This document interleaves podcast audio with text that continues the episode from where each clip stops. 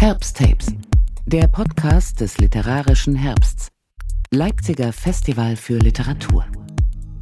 Sie sind klein, aber erkennbar. Ihre Geschichten erzählen von Freiheitsnischen, geglückter Improvisation und fröhlichen Zufällen. Unabhängige Verlage stehen für die Vielfalt unserer Literaturlandschaft dass sich Menschen, die für Literatur brennen, angesichts der schwierigen wirtschaftlichen Rahmenbedingungen immer wieder aufmachen, eigene Projekte zu starten, ist eigentlich ein Wunder. Und damit herzlich willkommen zur zweiten Folge der neuen Herbsttapes-Staffel. Mein Name ist Nils Kahlefeld und ich möchte euch bis zum nächsten literarischen Herbst Ende Oktober einige der spannendsten Lesungen und Gespräche des Festivaljahrgangs 2021 präsentieren. Heute soll es um den Kanon Verlag gehen, der 2020, also mitten in Pandemiezeiten, in Berlin gegründet wurde und den wir im Rahmen des literarischen Herbsts im Horns Erben vorstellten. Damals waren gerade die Bücher des ersten Programms erschienen. Zu Gast im Horns waren der Verleger Gunnar Zünibulk, der auch durch den Abend führte, der gestandene Bestsellerautor Boff Bjerg und die 24-jährige Sophia Fritz. Das verbindende Element? Beide hatten ihre Debüts dabei.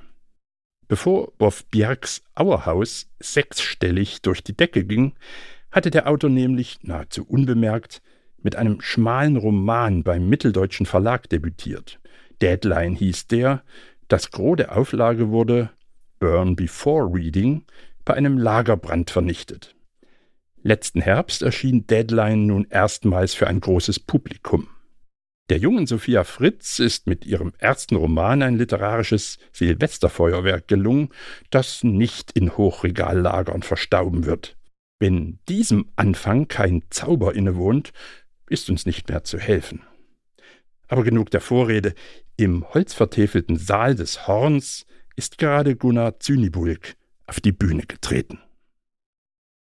Ich bin der Verleger des Kanon Verlages, der vor etwas mehr als einem Jahr gegründet wurde. Äh, bevor ich mich entschlossen habe, mich ohne Freunde und Weggefährten zu fragen, äh, einen unabhängigen Buchverlag in Berlin zu gründen, war ich Verleger vom Aufbauverlag und äh, vom Ullstein Verlag. Und irgendwann dachte ich, ich habe keine Lust mehr auf all die vielen Sitzungen und auf die unnütz verbrachte Zeit. Jetzt wird nur noch wertschöpfend gearbeitet. Jetzt werden nur noch gute Bücher gemacht. Jetzt wird nur noch das gemacht, was mir gefällt. Und äh, was mir irre gut gefällt, ist dieses erste Buchprogramm, was wir aufgelegt haben. Die, das erste Buch, das erschienen ist, das waren Briefe von Lionel Feininger an seine Frau Julia, ist im Juli erschienen und dann peu à peu im August, September und, äh, äh, und Oktober sind die anderen vier Bücher aus unserem wirklich kleinen, handverlesenen äh, Programm, nämlich fünf Bücher umfasst es pro Halbjahr, erschienen. Und ich bin total stolz und freue mich irre, dass dazugehören Sophia Fritz mit ihrem Debütroman Steine schmeißen und Boff Bjerg mit seinem Debütroman Deadline. Weil das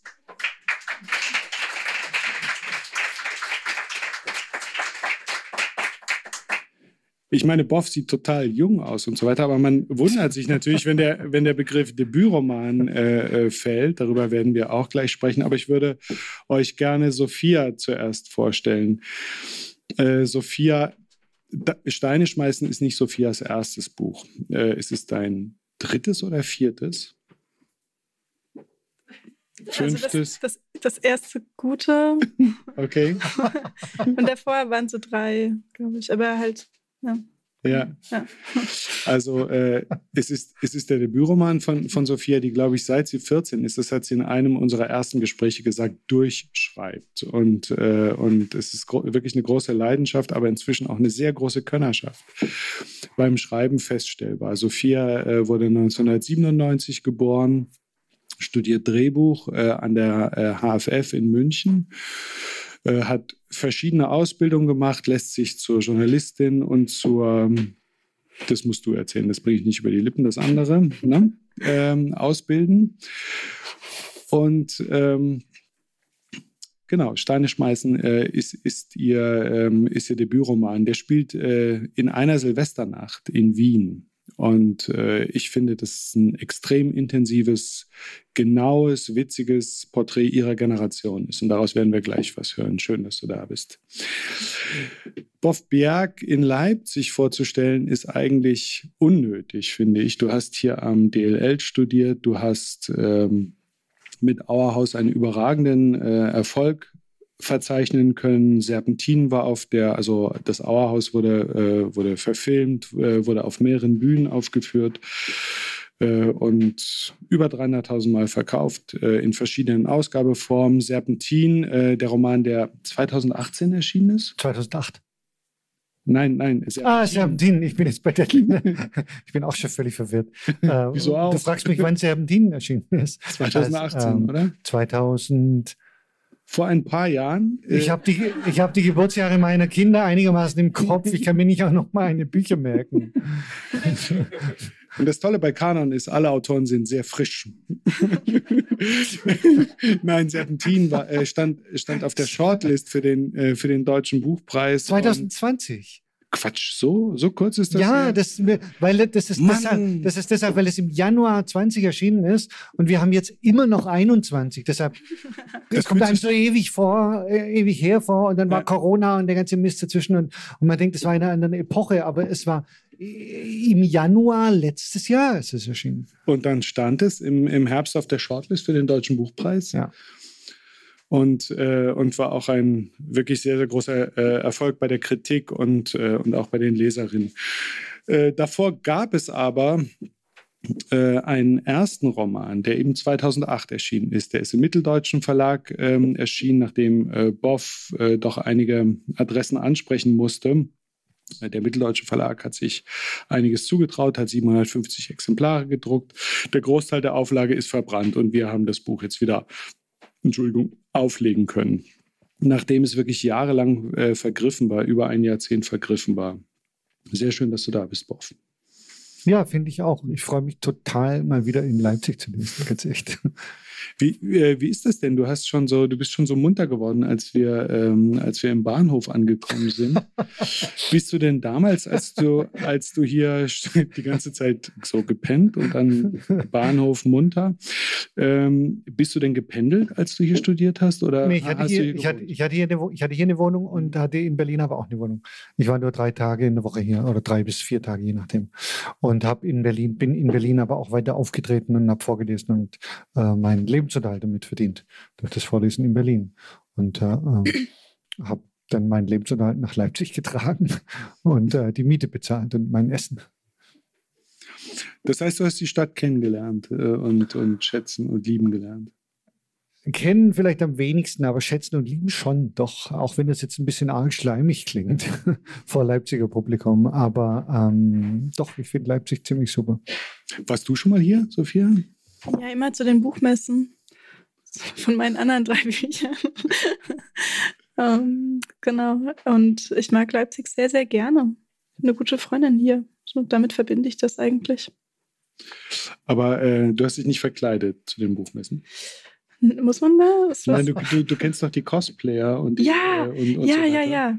Ja, die kenne ich. Weißt du, warum ich frage? Weil das, äh, das Cover des Buches äh, hat, was, hat was davon. Und eine Influencerin äh, hat sich tatsächlich äh, so gestylt, ne, Ludwig? Äh, und, und sich die Haare grün gefärbt und sich ein Pflaster auf die Lippe geklebt. Und ähm, das fand ich sehr eindrücklich. Vielleicht werden wir zur nächsten Buchmesse, wenn wir dann alle hier sein werden, lauter grünhaarige, ja, so Lippenspreizer sehen, keine Ahnung.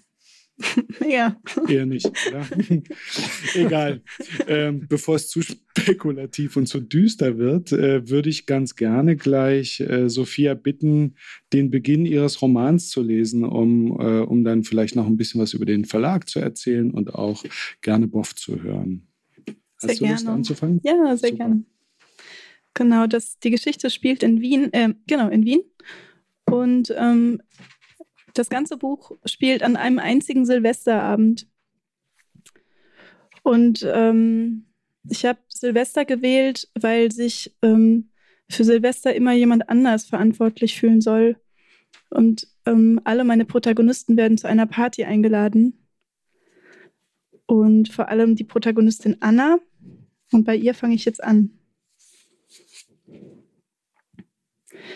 Wenn mich meine Mutter anruft, denke ich daran, wie lange ich ihr schon nicht mehr im Garten geholfen habe.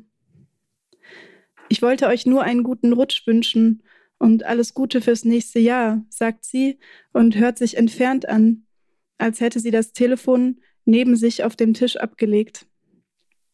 Ebenso, sage ich, wünsche ich dir auch. Sobald ich bei meinen Besuchen auf die Einfahrt rolle, dreht meine Mutter ihre Baumwollbrüste in Richtung Blumenbeet. Was sollen wir da noch anpflanzen? fragt sie dann. Hyazinthen, Verbenen oder Immergrün. Ich denke an meine Mutter, wenn ich an fremden Vorgärten im Vorbeigehen Blätter abknicke. Je seltener ich sie besuche, desto dichter bepflanzt sie den Weg durch ihren Vorgarten. Auf dem Klingelschild stehen noch all unsere Namen. Mich macht immer nervös, wie viel Zeit sie zum Telefonieren hat. Man hört sie und den Raum, in dem sie am liebsten ist, und all die Nebenzimmer. Wir sind bei Freunden, sage ich, und feiern gleich rein, aber ganz gemütlich mit Kachelofen. Geht's euch gut? fragt meine Mutter lachend. Nach der Beerdigung hat sie angefangen, viel zu lachen. Sie lachte immer, wenn sie sagte, das würde ihm jetzt auch gefallen. Und jetzt sieht er uns bestimmt gerade von oben zu. Ich lachte dann mit. Ja, den Rosmarin mochte er doch noch mehr als die Cortaderia. Na ja, lache ich zurück und schmunzle eine Weile in mein Handy, während ich durch Maries Vorgarten in das Küchenfenster schaue. Hinter dem rauchen Marie und Fede. Sie reden und stellen Flaschen kalt. Die Papierbecher glänzen rot auf der Kücheninsel, bereit und unbefüllt. Naja, sage ich nochmal, Alex hat mir, mit mir Schluss gemacht. Was? fragt meine Mutter. Wie? Einfach so, sage ich, mit einem Gespräch. Wie fragt sie, wann? Vor ein paar Wochen. Eigentlich, eigentlich Monaten. Ich drehe mich im Vorgarten um und schaue zurück zu Fede und Marie, die jetzt über ein Schneidebrett gebeugt still stehen. Meine Mutter ist zu Hause zwischen Wollfilz und Stichen, Tauwetter und Jack Wolfskin und vielen, vielen Wegreinen. Gut, dass Fede gerade bei dir ist, sagt sie. Warum hast du es mir nicht früher erzählt? Fede weiß es nicht, sage ich. Eigentlich weiß es niemand. Anna, beginnt sie aber lässt sich dann zu lange Zeit. Ich muss jetzt auflegen, sage ich. Es gibt gleich Abendessen. Raclette, fragt meine Mutter. Fede winkt mir durch das Küchenfenster mit einem Schneidebrett und zwei Strohhalmen. Fast, sage ich. Buffet. Erzählst du es, Fede, bitte, ruft sie. Ich meine, du weißt schon. Klar, sage ich und rutsch gut rüber. Mach's gut, Mama. Bald komme ich wieder und helfe dir im Garten. Meine Mutter lacht, Warum willst du mir im Garten helfen, Maus? Wir haben doch Winter. Nachdem ich aufgelegt habe, möchte ich hier noch etwas schreiben. Ein Herz vielleicht. Als ich vor zwei Jahren noch zu Hause lebte, weinte ich abends in Alex Hände und schluchzte, ich halte das nicht mehr aus, sie muss sofort raus. Wo raus? fragte er, und ich sagte, aus diesem Garten. Einfach mal raus waren wir beide noch nie. Zu ihrem Geburtstag schenkte ich ihr einen Flug nach Chicago. Meine Mutter fand Chicago befremdlich, den Flug, die Aussichtsplattformen, die überfüllten Straßen und sogar den Unity-Tempel. Der gilt als erstes modernes Gebäude weltweit, sage ich. Das ist doch historisch. Jetzt fühl dich doch mal frei. Mache ich, sagte sie und schaute auf die dünnblättrigen Ahornbäume am Gehsteig. Hier können wir alles tun, was wir wollen, sagte ich. Sie verschränkte die Arme und ihr Mund entknitterte sich nicht, als sie sagte, es ist doch schön, wir sind doch da. Wir sprachen nicht viel in der Woche. Meine Mutter spürte, dass ich böse auf meinen Vater war, weil er mich immer ein bisschen mehr gemocht hatte, wenn er mir Taschengeld in die Hand drücken durfte, und weil es sein Geld gewesen war, von dem ich uns den Flug gebucht hatte. Das war nett von dir, Maus, hatte meine Mutter auf dem Heimflug gesagt. Das war was Besonderes. Stimmt, sagte ich, und danach packte ich meine Sachen und zog mit Alex zusammen nach Wien. Der Himmel hat Lampenfieber und winkt die Wolken weiter. Marie sieht sie nicht in der Küche im dritten Stock.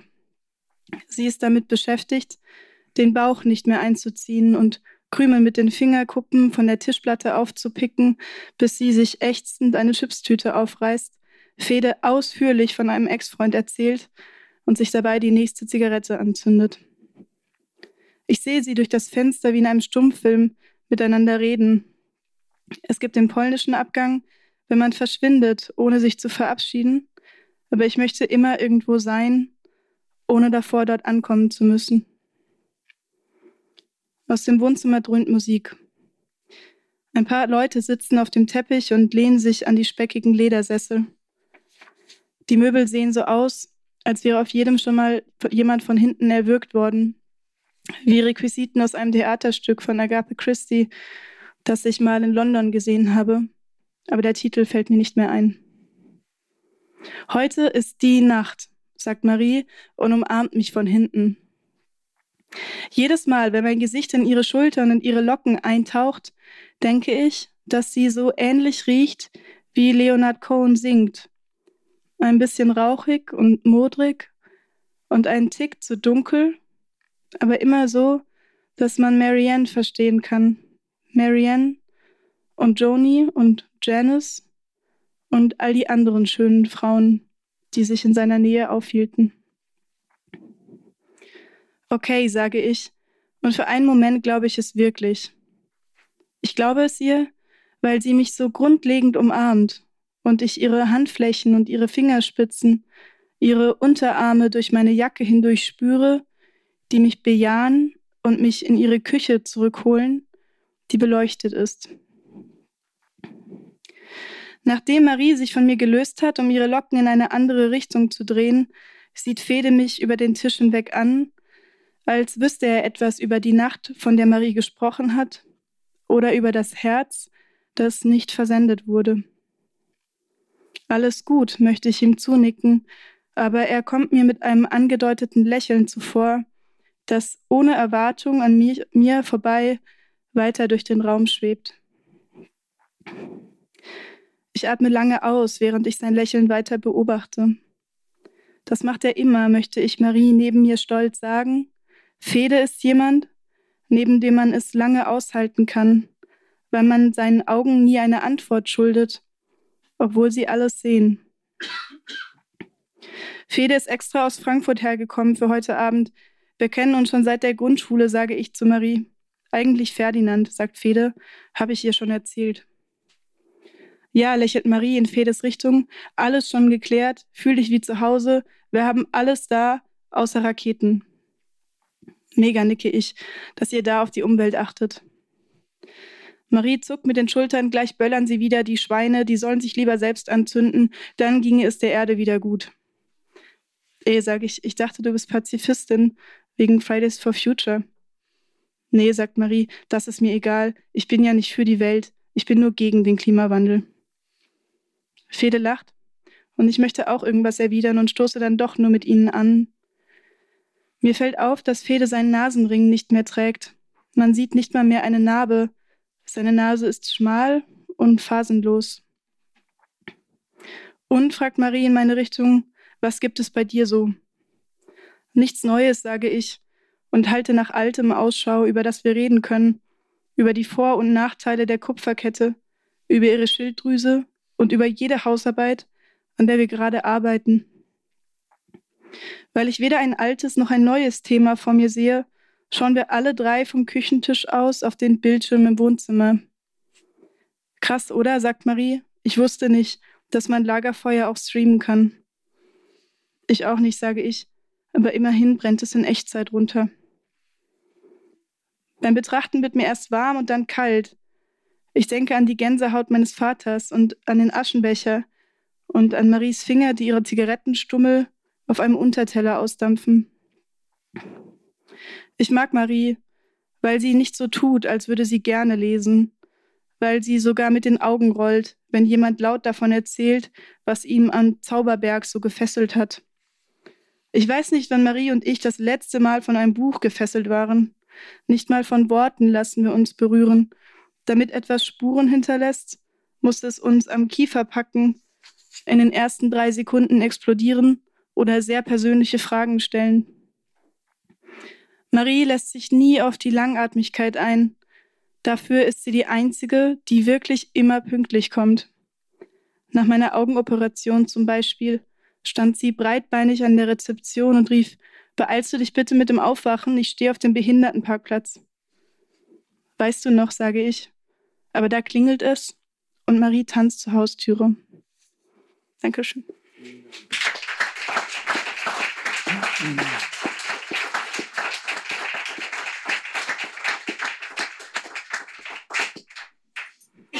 Für Anna, die Protagonistin, passiert vieles zum ersten Mal. Ne? Der erste Tote, das ist der Vater, die erste eigene Stadt, die erste eigene Trennung.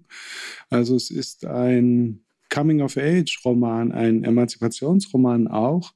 Aber so richtig vorwärts scheint es nicht zu gehen. Das wird hier schon angedeutet. Ne? Woran liegt das? Ja, ich wollte den Roman zuerst Kleben nennen. Das fand dann Gunnar aber doof. Ja. Kleben? Ich war, ja, mich, also meine Agentin fand es auch, jeder fand es doof.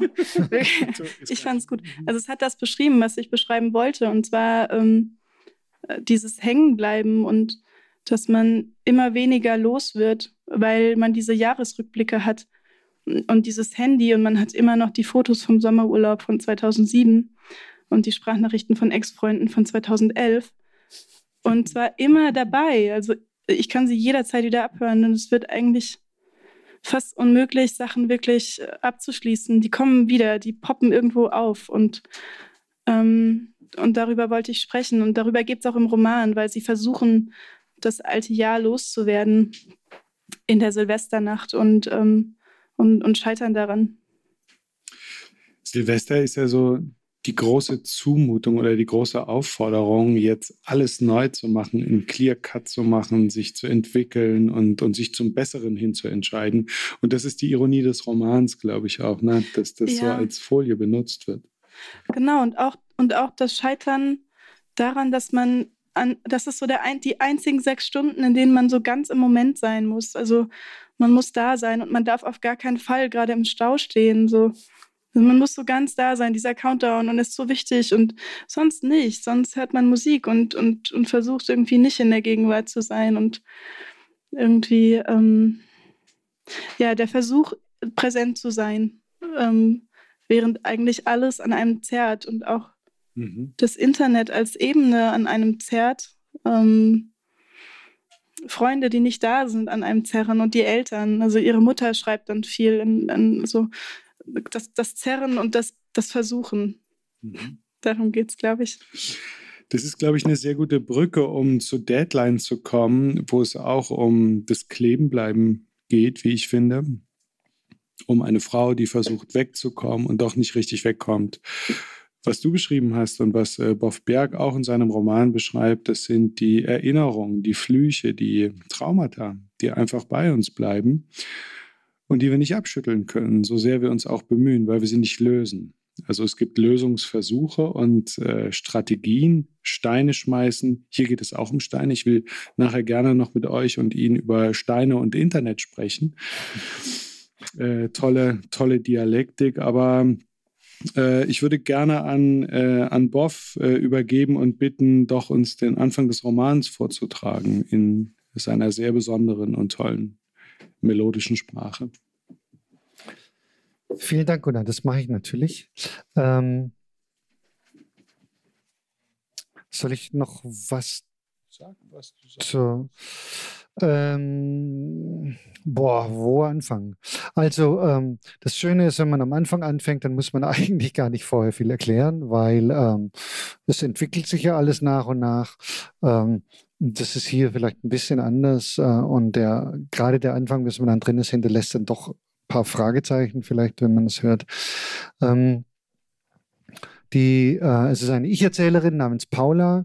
Paula äh, lebt in Boston in den USA als Übersetzerin, als technische Übersetzerin. Sie übersetzt aus dem Englischen ins Deutsche Gebrauchsanweisungen, ähm, trimm dich Fahrräder, äh, alles Mögliche, was man halt so äh, auf der Welt verkaufen will und wofür man eine deutsche Gebrauchsanleitung oder eine deutsche Anleitung braucht. Das übersetzt Paula. Paula hat eine, eine, äh, eine Macke Die Macke äh, besteht darin, dass sie sich ähm, oft nicht entscheiden kann, welchen Begriff sie jetzt eigentlich nimmt. Und diese Macke schlägt sich in äh, ihrer Erzählweise nieder.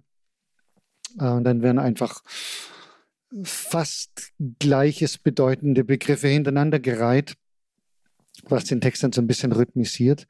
Ähm, Paula ist also jetzt ähm, Übersetzerin in den USA. Sie will oder muss zurück nach Deutschland, um das Grab ihres Vaters aufzulösen. Ihr Vater ist vor, ich weiß selber gar nicht mehr genau, 25 oder 30 Jahren begraben worden und das Grab ist abgelaufen und sie hat sich vorgenommen, nach Deutschland zu fahren und bei ihrer Schwägerin ähm, ähm, abzusteigen und mit, ihr, mit der Schwägerin oder dem Schwager gemeinsam das Grab des Vaters abzuräumen.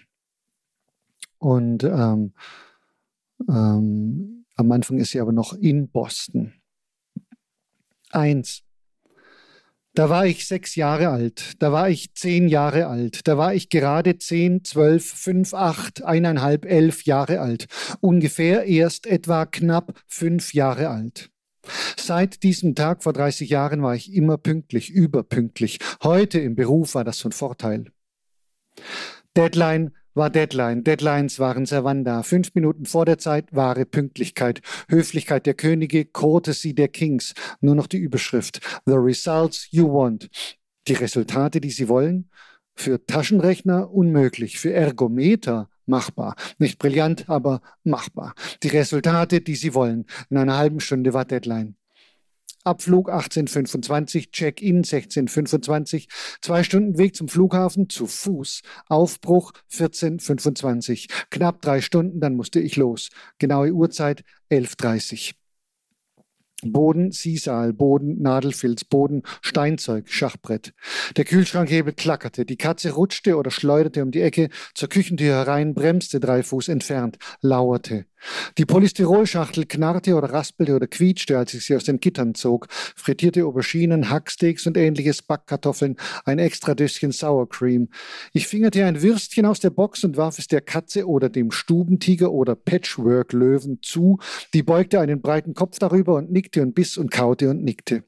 Ich zog einen Sack Katzenstreu vom Zwischenboden, stellte ihn neben den halbleeren Sack neben der Katzentoilette in der Menschentoilette. Anderthalb Säcke, das musste reichen, das würde reichen. Dicke würde das reichen, dicke. Ich war schon wieder am Schwitzen. Die Mikrowellenelektronik klirrte oder schepperte. Bling, bling, bling. In einer Viertelstunde war Deadline. Lies nicht beim Essen. Lies nicht beim Essen. Ich konnte gut vermeiden, dass beim Essen das Fett aus dem Essen oder die Soße oder der Saft aus dem Essen auf die Tastatur tropfte oder das Essen aus dem Essen tropfte. Ich konnte das gut vermeiden. Das konnte niemand so gut vermeiden, wie ich das vermeiden konnte. Im rechten Moment die richtige Drehung, Drehung aus dem Handgelenk, aus der Schulter, im Extremfall Tropfen unter Unterlippe, beide Hände voll, radikales Rückwärtskippen des Kopfes, Stirn nach hinten, Kinn nach vorn.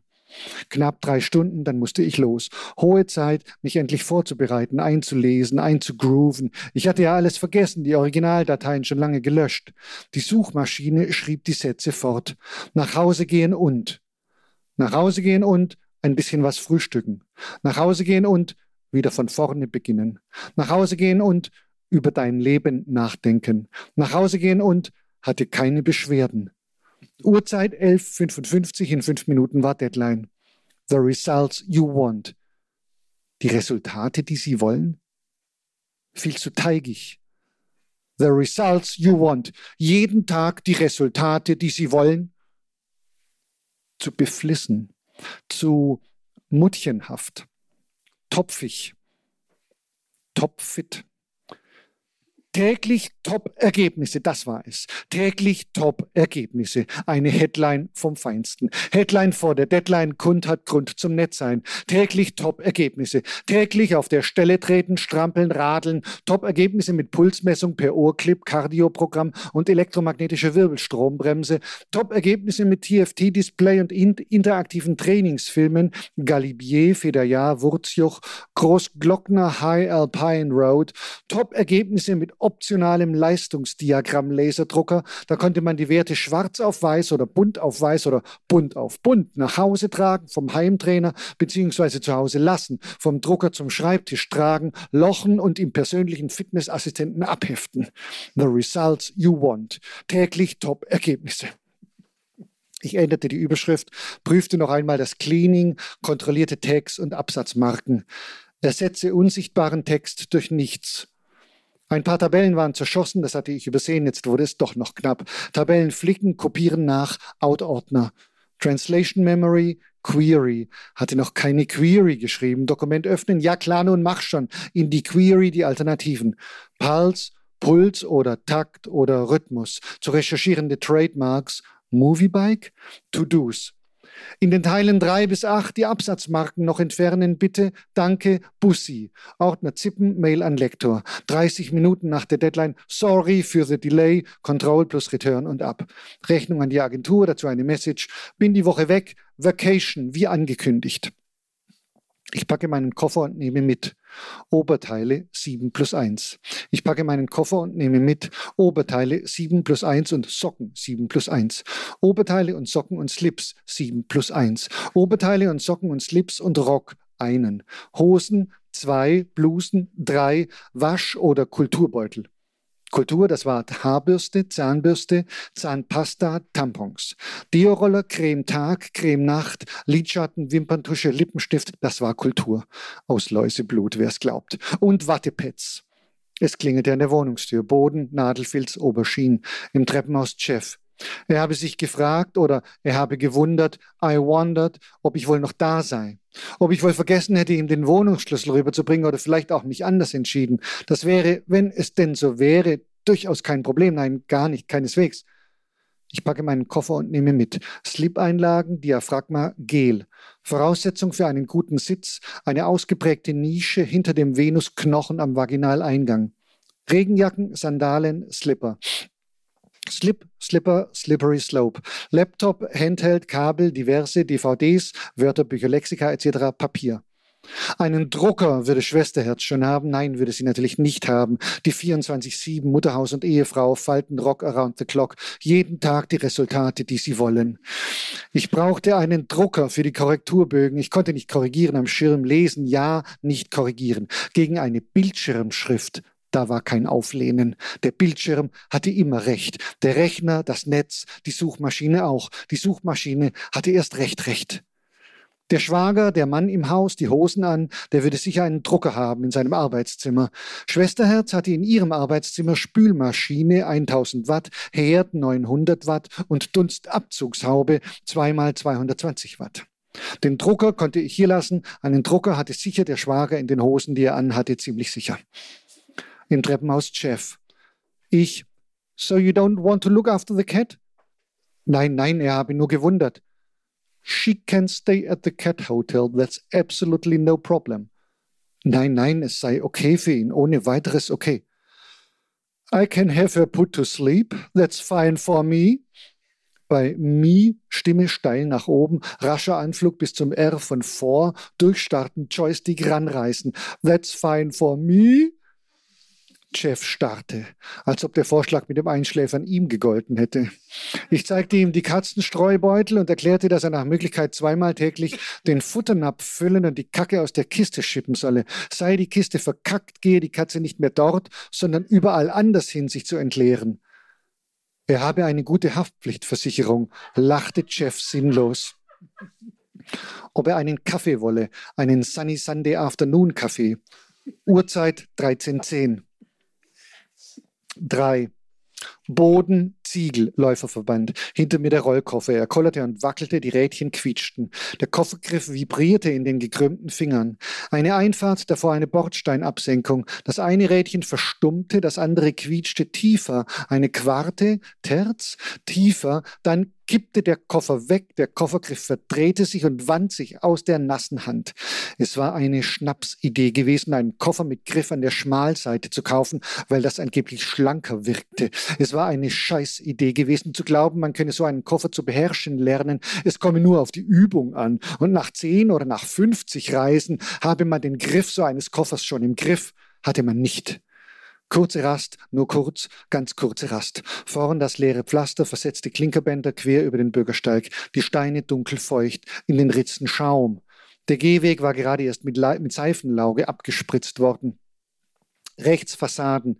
Ich wischte einen Ziegelabriebstrich von der Hartschale, dunkel Silber, des Hartschalenkoffers. Ein weiterer weißer Kratzer, der fiel kaum auf. Die Hartschale, die nicht sehr hart war, war mit weißen Talkum-Strichen gemustert. Ein Schweißtropfen glitt den Nasenrücken hinunter, rutschte auf den rechten Flügel, blieb am Nasenloch hängen, schien innen wieder hoch zu kriechen, kitzelte, fiel ab, weiter. Rechts Glas, ich Koffer, Glas, ich Koffer, Edelstahl, Backstein, Backstein, Glas, ich Koffer, Backstein, Granit, Messing, Sandstein, Glas, ich Koffer, Granit. Sandstein gekrönelt, Granit geriffelt, Marmor gestockt. Weit vorn wehte ein Schatten übers Trottoir, eine Ratte oder ein Papierknäuel. Es war eine völlige Schnapsidee oder Scheißidee gewesen, zu Fuß zum Flughafen gehen zu wollen, durch die halbe Stadt bis zum Kai. Die Oberschenkel-Innenseiten rieben oder scheuerten bei jedem einzelnen Schritt aneinander und ich schwitzte wie ein Schwein. Du fette Sau, du fette Sau. Ich sezierte dieses absurde Vorhaben beim Gehen, die Gedanken unterlegt von Hosenstoffkratzen und Rollkoffergrollen, Beweggründe, frühkindliche Motivation und so weiter. Der Fall lag ja ganz klar. Boden, Ziegel, ein Schachtdeckel, Gusseisenkreuz schraffiert. In der Schraffur erhaben ein Pfeil, der zeigte die Richtung. Zum Glück war es Sonntagnachmittag, zum Glück war hier kein Mensch unterwegs. Zum Pech war kein Taxi zu sehen. Sandstein, Sandstein, Backstein, Glas, Ich, Koffer, Marmor, grüner Marmor. Indien? Rosa Marmor. Norwegen, Vermont wahrscheinlich, alle beide grün und rosa. Edelstahl, Granitglas, ich Kofferglas, ich Koffer, Backstein, vorn Backstein, rechts Backstein. Dieses Zusammen von Senkrecht und Waagrecht, Fassade und Gehweg. Dieser rechte Winkel, dieser jähe Wechsel vom Stehen zum Liegen ohne jeden Übergang. Den konnte man da im Raum ja dauerhaft sehen, den Wechsel. Festhalten, festklopfen, festmauern oder betonieren oder schrauben. Der Koffer kippte. In der Zeit konnte man ihn nicht fixieren, diesen Moment zwischen Stehen und Liegen, nicht einmal die Sekunden davor, die letzten Sekunden. Ich hob den Koffer auf die Rädchen. Diese Scheißzeit, die ging einfach weiter und weiter. Ich blieb wieder stehen, wischte Salzwasser von der Oberlippe, von der Stirn, aus dem Dekolleté. Im ganzen Finanzviertel gab es nur einen Imbiss, der am Sonntag geöffnet hatte. Er lag zwei Häuser entfernt. Glas, ich Koffer, Glas, ich Koffer. Ich war gut in der Zeit, gut in der Scheißzeit. Ich war immer pünktlich. Am Tresen lehnten zwei Männer. Clowns in Karo-Hosen, gelbe und grüne Riesenkaros. Die Bedienung stapelte Donuts in Pappschachteln, Dutzende von jeder Sorte einen, sagte, und nicht mit dem Essen spielen. Die Clowns nickten. Mit Packpapiersäcken drängten sie sich vorbei. Rote Haare, blaue Haare. Der eine hatte seine Nase auf die Stirn gesetzt. Ich bestellte fünf Donuts, einmal Natur, einmal mit Schokoladendrachés, hier M&M's, drüben Smarties, dreimal Orange Glasur und einen großen Kaffee. Draußen vor dem Schaufenster zwei kahle Männer und zwei dünne blonde Frauen. Auf den T-Shirts der Männer stand Bier Darunter stülpten sich die Bäuche nach außen, nach vorn zur Schaufensterscheibe, zu mir her. Unter den Bäuchen stand Slash Bier. Auf den Tops der Frauen Tits, darunter wie angekündigt, darunter Slash Tits. Bier, Bier, Tits, Tits, Slash Bier, Slash Bier, Slash Tits, Slash Tits. Ich verbrühte mir die Zungenspitze am Kaffee. Dankeschön.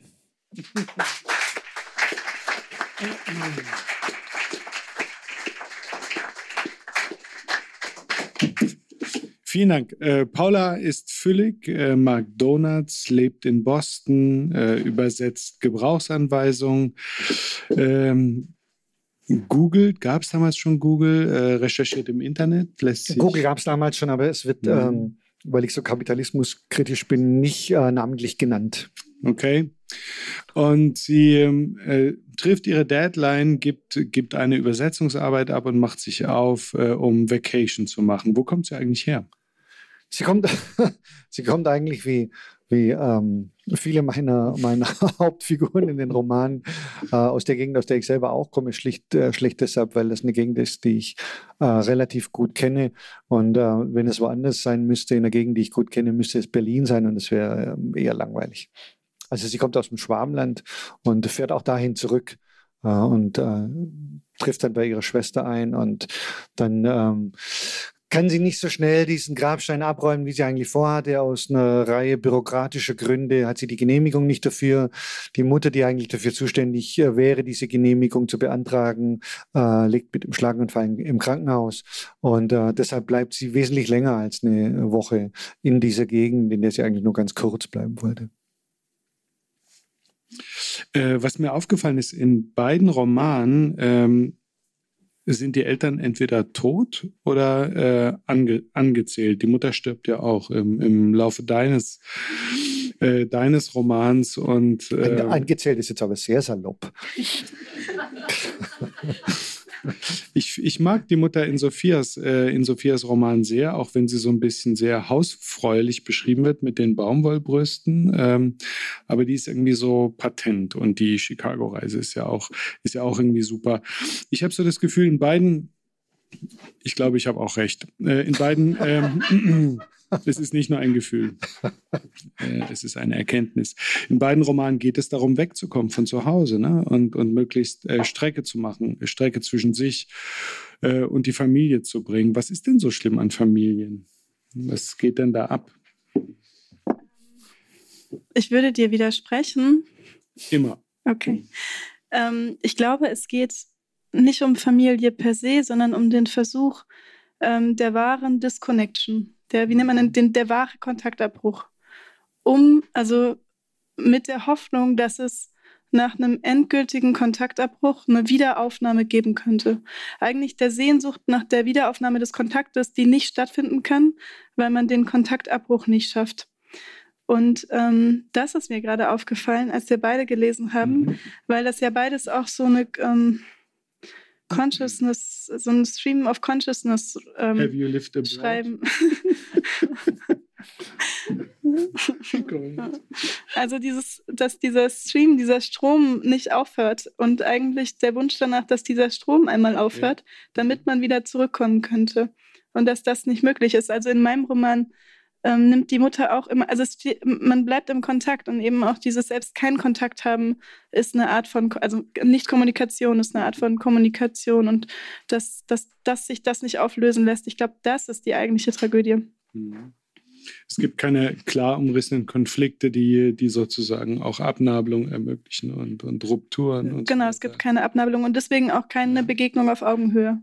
Mhm. Also deswegen kann keine Begegnung stattfinden. Mhm. Und danach sehen sich ja aber eigentlich beide.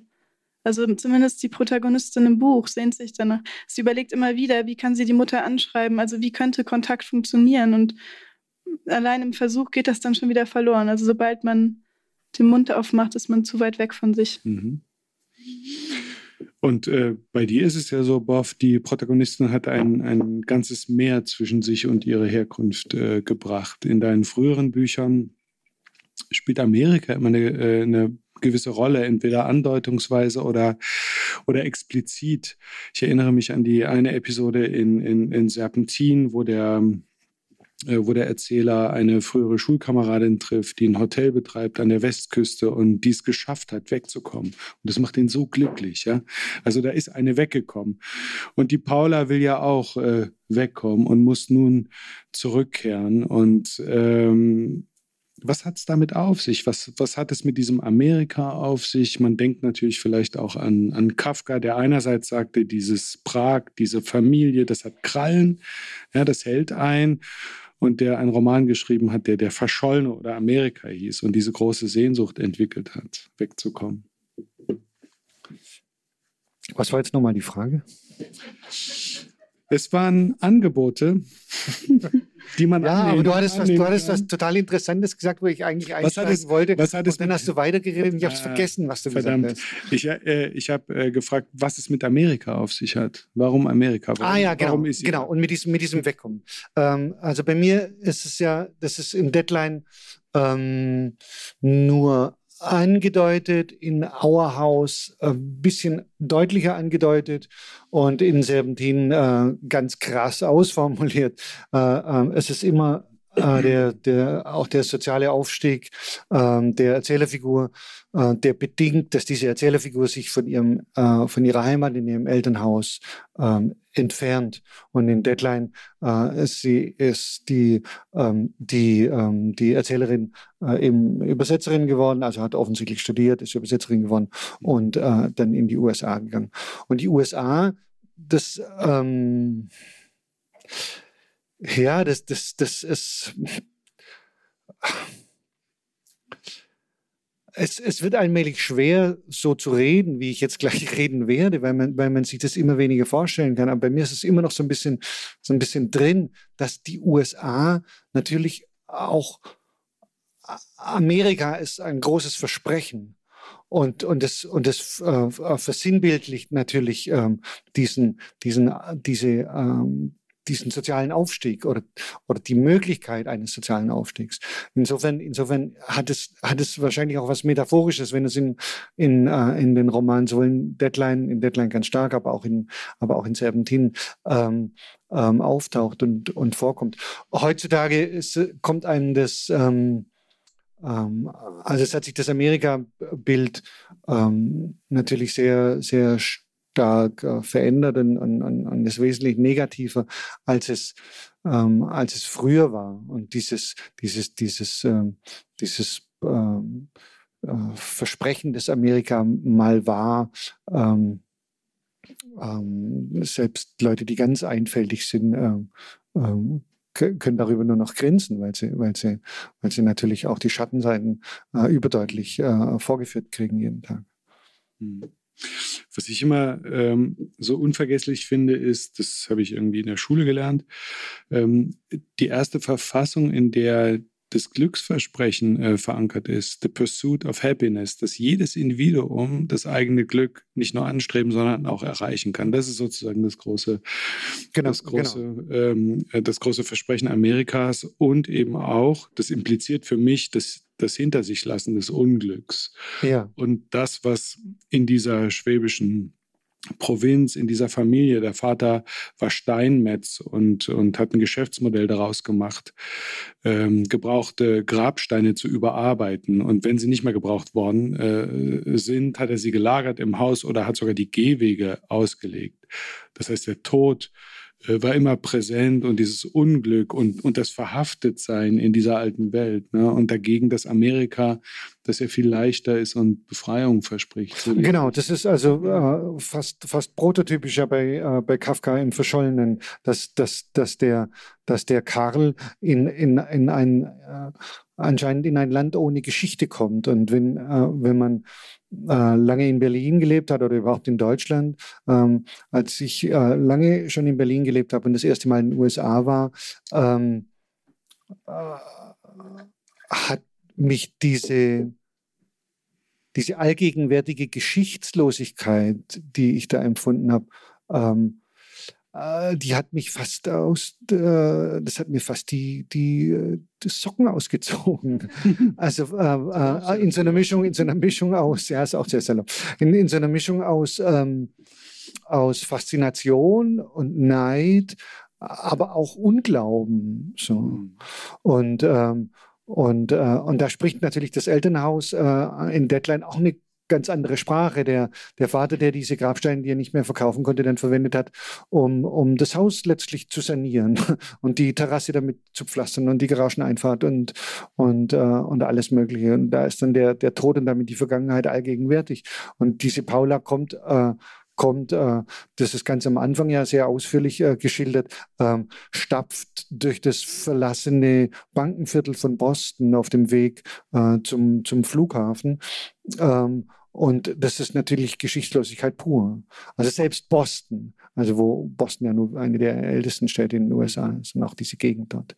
Aber als, als Deutscher mit, mit, dem, mit dem Tod überall empfindet man das als fast Leichtigkeit, so eine, so eine Geschichtslosigkeit. Und das hat mich äh, so gewundert bei den beiden, bei Mutter und Tochter, die ja nach dem Tod, nach, nach auch einem sehr traumatischen Ereignis, auch nach Amerika fahren, nach Chicago. Aber das wird nicht inszeniert als etwas, äh, wo man vielleicht Befreiung finden könnte.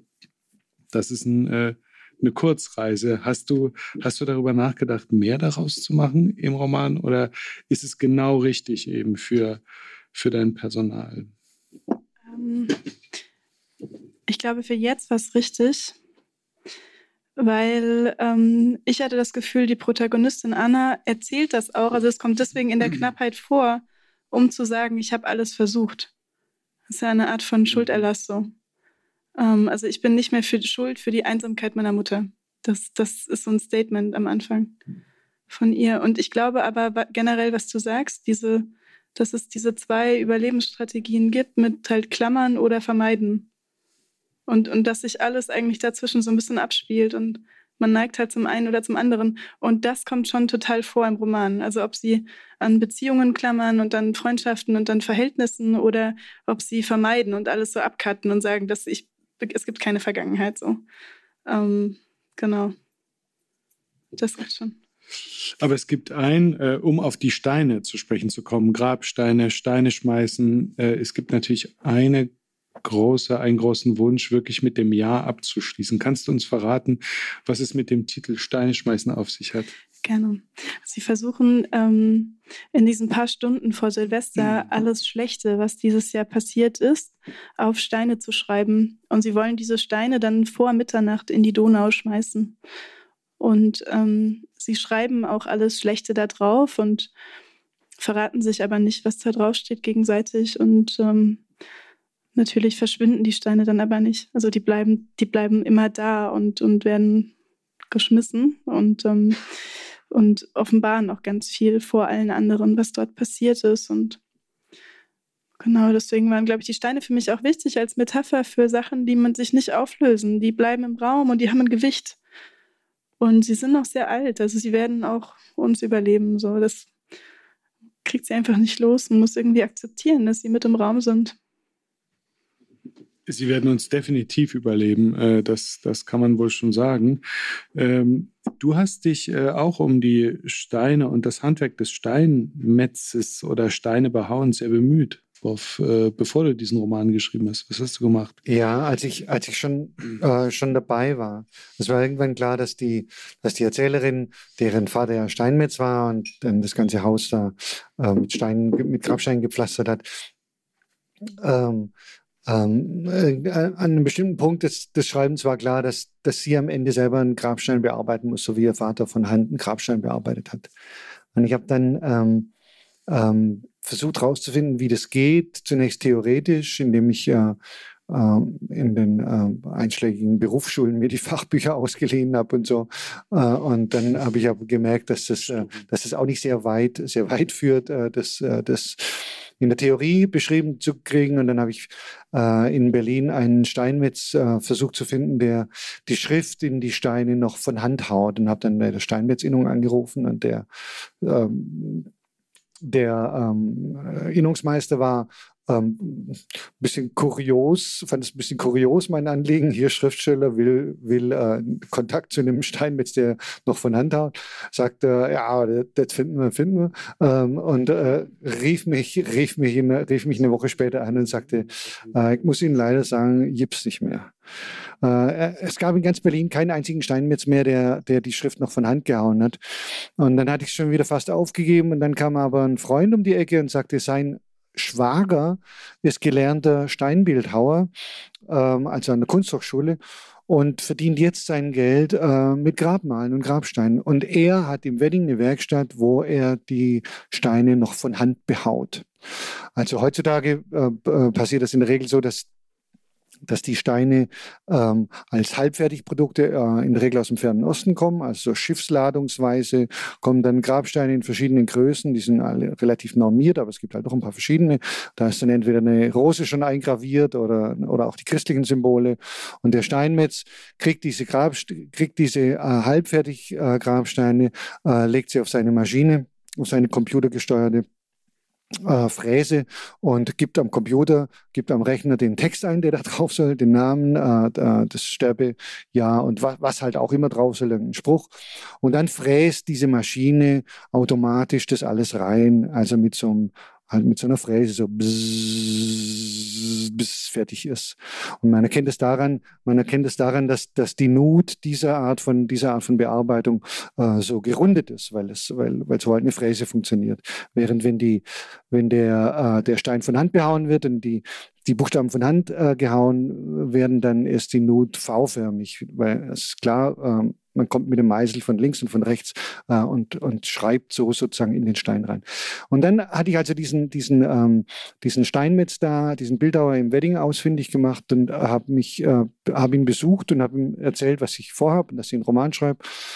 Und dass ich das Gefühl habe, ich muss wissen, wie das geht. ähm, Schrift in Stein zu hauen. Ähm, und dann sagt er, ja, kein Problem, ist ja kurios.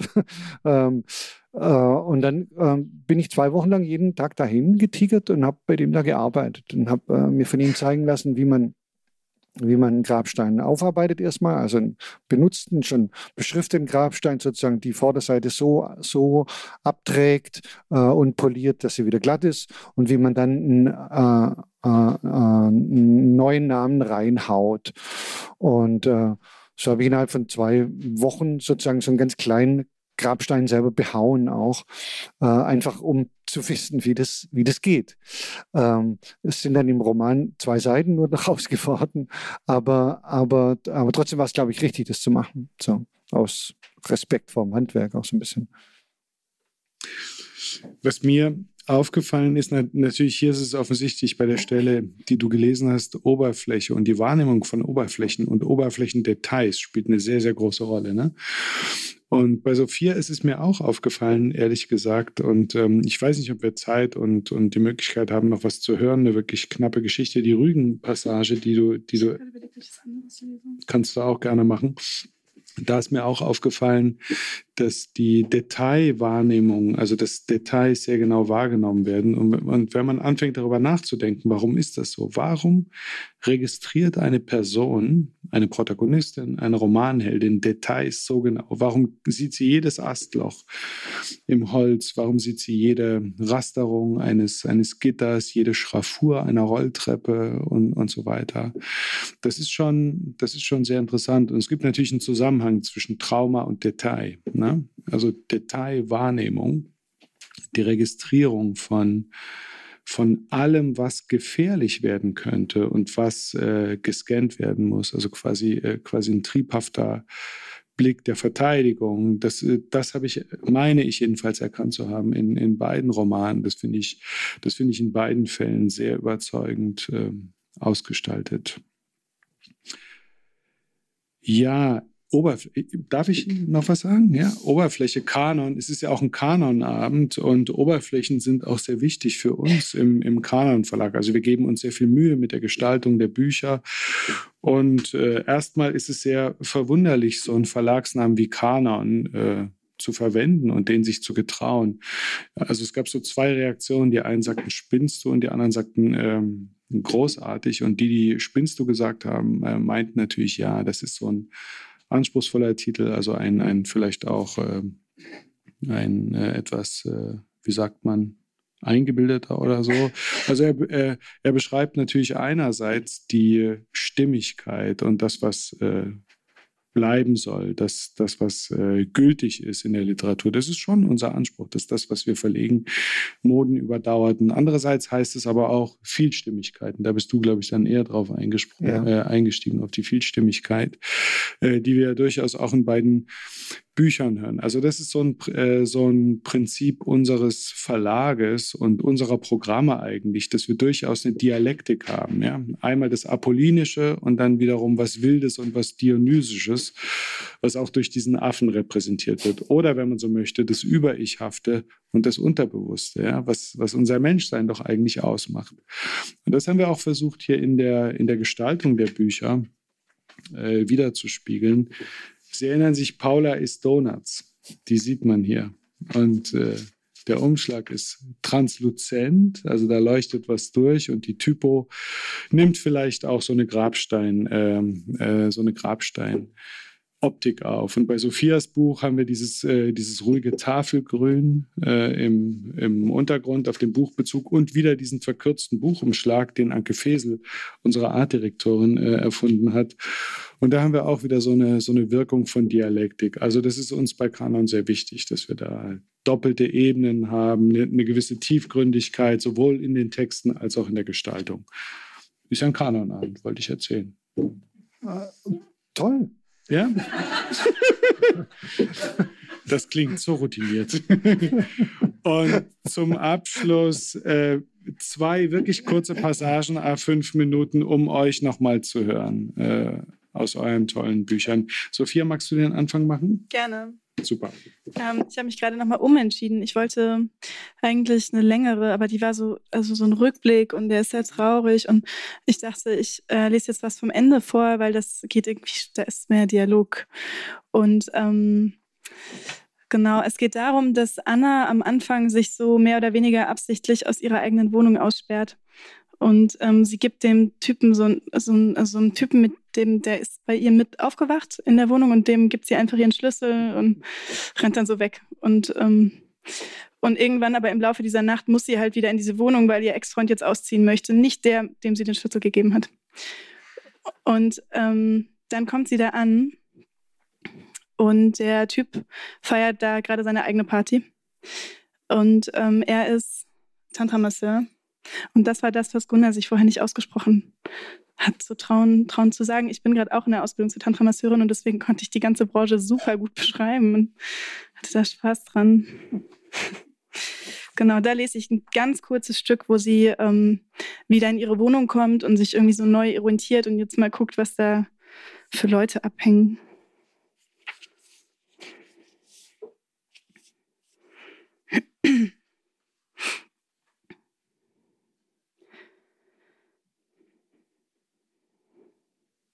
Als ich wieder ins Wohnzimmer komme, nehmen mich die Frauen sofort in ihren selbstlosen Tanz auf. Sie bewegen sich dynamisch und bewusst, als wäre ihr Körper nie ein Hindernis gewesen, sondern ein Ort, in dem sie sich zurückziehen, um Kraft zu sammeln. Es ist wirklich total angenehm hier, sage ich zu David, und finde es wirklich total angenehm.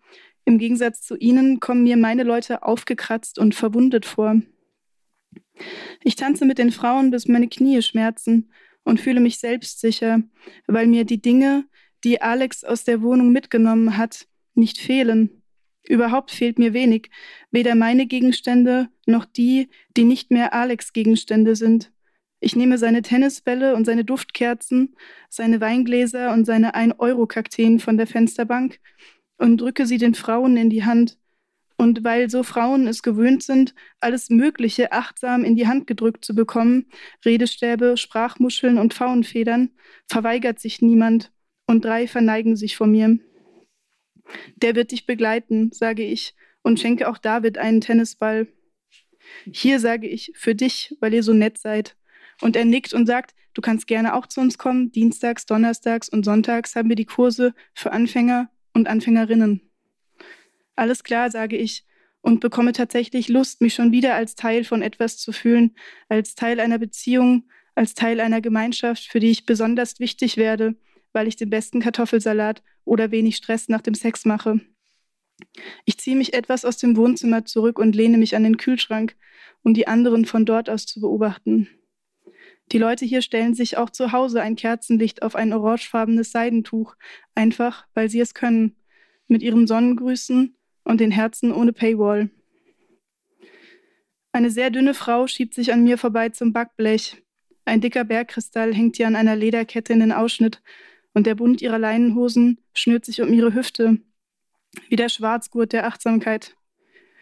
Machst du auch gleich mit? fragt sie und nickt zum Wohnzimmer. Beim Liebe reinlassen, frage ich. Genau, sagt sie, in zehn Minuten oder so. Sie sieht aus dem Fenster, ohne meine Antwort abzuwarten, und hat Tränen in den Augen, als sie sagt, ich spüre da einen Abschied in meiner Brust, der ist gar nicht meiner. Ach, sage ich. Ja, sagt sie, während sie zwei Brownies auf einmal in die Hand nimmt und abwechselnd links und rechts davon abweist. Das Schlimmste am Abschied, weißt du, was das Schlimmste ist? Und ich sage, die Reste im Kühlschrank, die noch sehr lange haltbar sind. Und sie sagt nein. Ich finde, das Schlimmste ist das verschlossene Wurzelchakra. Eine Weile schweigen wir. Sie kaunt, ich müde. Sie hat in ihrem Beckenboden die Weisheit gefunden und ich suche immer noch überall nach einer Objektivität. Gerne hätte ich mal einen Satz in Anführungszeichen, der deutlich macht, was außen stattfindet, bevor es innen ankommt. Nie weiß ich, was in der Welt ist, ohne dass ich etwas dazu denke. In Wirklichkeit bin ich gar nicht auf der Suche nach einem festen Partner, sondern nach einem zuverlässigen Erzähler. Ich komme ja eigentlich aus der Mitte Deutschlands, sagt die Frau plötzlich, und ich nicke, ohne zu sagen, wo ich herkomme. Man muss aufpassen mit solchen Sätzen. Irgendjemand sagt sonst immer, wie klein die Welt doch ist. Die Chakrafrau leckt sich die letzten Krümel von den Fingerspitzen. So viel habe ich die ganze letzte Woche nicht gegessen, ruft sie mir glücklich zu, wankt ins Wohnzimmer und setzt sich dann mit dem Po auf unseren Küchentisch. So selbstverständlich, wie ich es nicht getan habe, nicht mal, als Alex und ich ihn nach unserem Umzug einweihen wollten. Plötzlich fallen mir all die Dinge auf, die eigentlich mir zustehen. Mein Handy, das ungeklaut auf dem Esstisch liegt, und die dunklen Flecken im Holz, auf dem schon Jaras Auflauf stand, die Farbe, die Alex und ich an die Wand gestrichen haben, und der Boden, den ich gewischt habe, nicht oft, aber manchmal, der kleine Balkon, auf dem Jara und ich saßen, und das Bett, in dem wir gefickt und geschlafen haben, und die Badewanne. Fertig. Danke. Funktioniert gut, die Stelle. Funktioniert gut.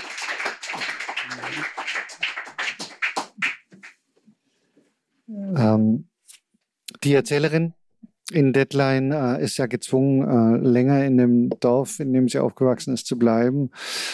Ähm, und an einer Stelle beginnt sie das Dorf zu beschreiben. Das alte Dorf zog sich bananenförmig an der Hauptstraßenkurve entlang mit einer Ausstülpung, Abzweig Nebenstraße, die senkrecht wegführte von der konvexen Seite oder Außenseite der Banane. An Banane und der Ausstülpung, Abzweig Nebenstraße, schmiegten sich gürtelartig die weiteren Ausbaustufen. Von innen nach außen Dorf, alte Siedlung, ehemalige Siedlung, neue Siedlung, Siedlung ohne Attribut. Die Bewohner des Dorfes lebten schon immer hier. Die Bewohner der alten Siedlung waren als Vertriebene oder Flüchtlinge oder Ausgesiedelte hierher gekommen, WK2. Die Bewohner der neuen Siedlung waren die Kinder der Bewohner der alten Siedlung.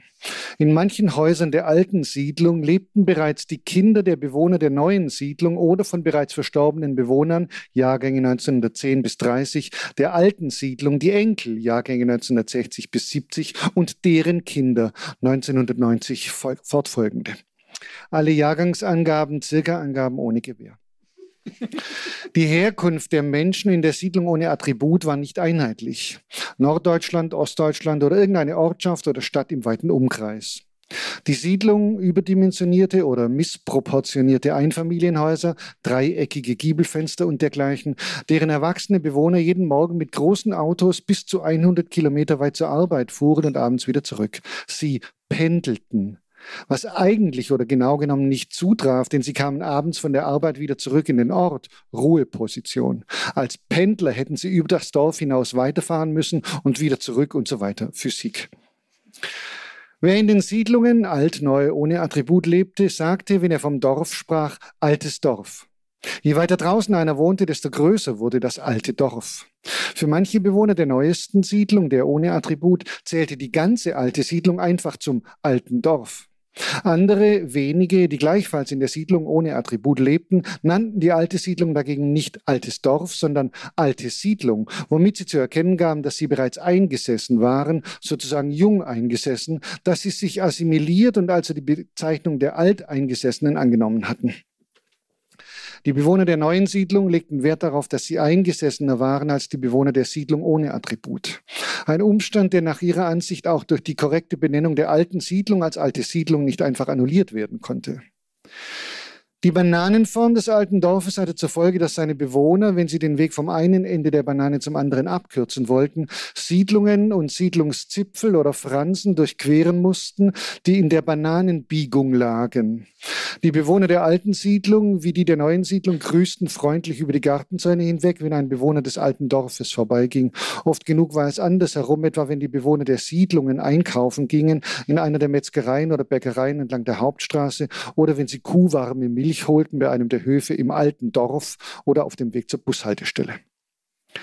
Die Bewohner des Teiles der Siedlung aber, ohne Attribut, der in der Bananenbiegung lag, fühlten sich durch die Passanten, Sekanten, immer ärger gestört.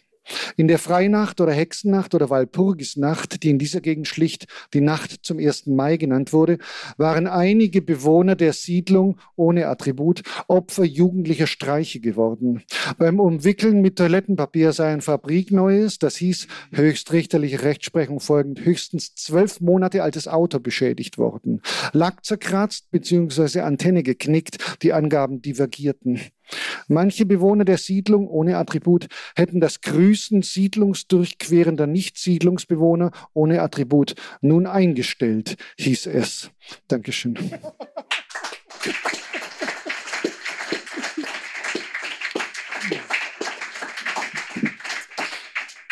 Vielen Dank. Mir hat's, ich hätte es nicht gedacht, Spaß gemacht. Ich hoffe Ihnen und euch auch. Man kann die Bücher kaufen. Äh, Sophia und Boff signieren sie. Und ähm, ja, bleiben Sie gern noch, bleibt gern noch, stellt Fragen und äh, es hat Spaß gemacht hier in der Mitte Deutschlands. Danke.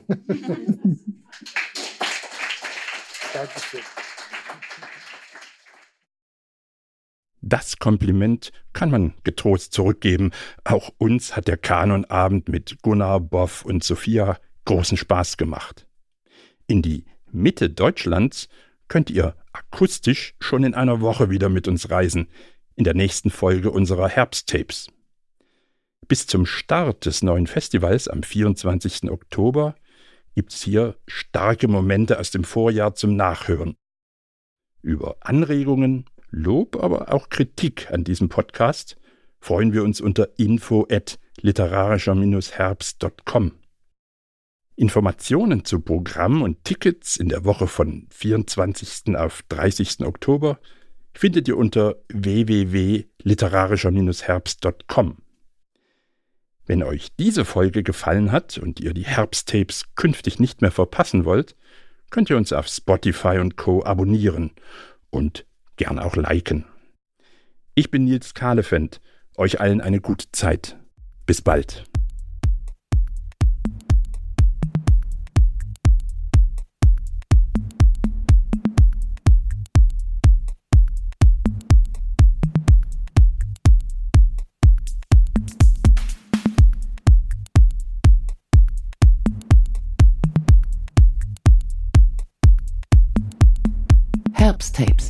Der Podcast des literarischen Herbsts, Leipziger Festival für Literatur.